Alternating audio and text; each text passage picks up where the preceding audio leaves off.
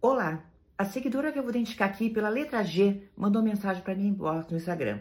E ela diz: é, Tenho três filhos adultos e todos casados, três noras e dois netinhos. Sempre fiz dentro das minhas condições o possível e até um pouquinho do impossível pela minha família.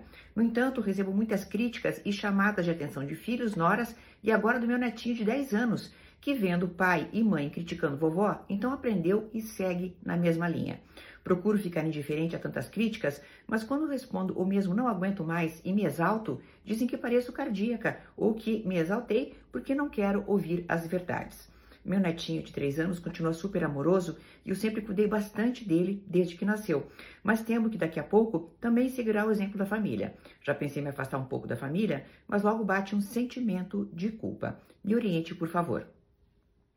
Bem, querida, a gente precisa falar do ambiente tóxico de uma família que vem de baixo para cima também, tá? Não só aquele que vem de cima para baixo. Muitas vezes nós falamos mal, aspas, dos nossos pais, mas nós também não vemos o quanto filhos, muitas vezes, numa hierarquia ao contrário, se comportam mal com os próprios pais.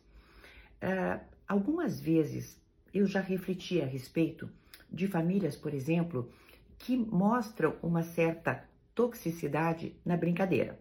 Vocês já devem ter visto algum vídeo meu ou lá nos stories eu comentando sobre esse assunto, sabe? É, eu me lembro de uma vez ter presenciado todos os filhos, que junto com as noras, por coincidência, e até tinha uma filha no meio, é, riam de uma mãe na mesa, num jantar, e, e a mãe meio que disfarçava, mas aquela coisa ficava muito pesada. É como se tivessem escolhido aquela mulher para ser o alvo de todo o lixo familiar na forma de brincadeira, né? Pessoas que estavam falando mal da pessoa que fazia exatamente como você faz. Cuidava dos netos, fazia as refeições, inclusive tinha preparado aquela própria refeição que eles estavam comendo.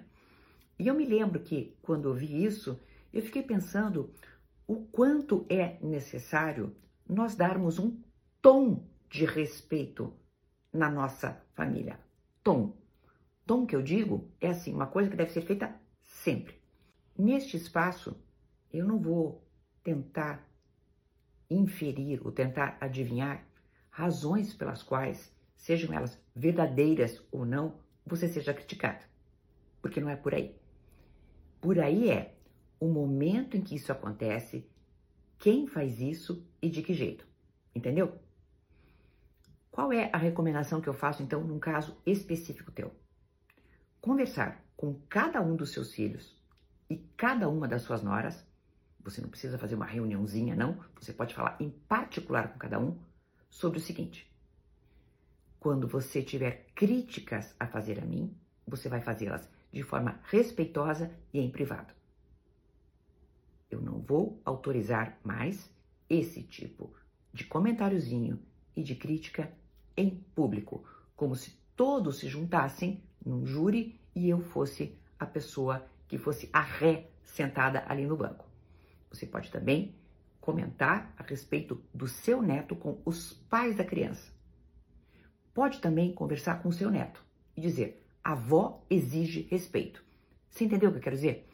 É, o que eu quero propor para você é um posicionamento, mesmo que eles tenham algo a dizer para você, mas que você determine, já que é o seu ambiente, determine a forma pela qual esta crítica eventual será feita. Isso é super necessário, querida. Eu tô vendo que você participa muito da vida dos netos, porque para babar você serve. Mas você não serve pelo jeito para ser respeitada. Você entendeu o que eu quero dizer? Isso é o exemplo prático. De onde vem essa teoria? É a teoria do posicionamento assertivo. Todos nós podemos, todos nós podemos nos manifestar a respeito daquilo que queremos, a respeito das nossas vontades, dos nossos incômodos, dos nossos não incômodos. Podemos dizer que sim, podemos dizer que não, de forma adequada, com a pessoa adequada. E é isso eu creio que você poderia fazer, tá? Falar com cada um dessa, cada uma dessas pessoas, cada um desses artífices, né, de toda essa toxicidade e deixar tudo isso bem claro. Talvez um afastamento. Eu não te digo um afastamento total, porque da família a gente não faz isso, mas talvez um afastamento para fazer uma limpeza dentro de você. Em alguns dias da semana também seja necessário, tá, querida? Porque talvez você esteja dedicando tempo demais para pessoas que merecem de menos. Até uma próxima!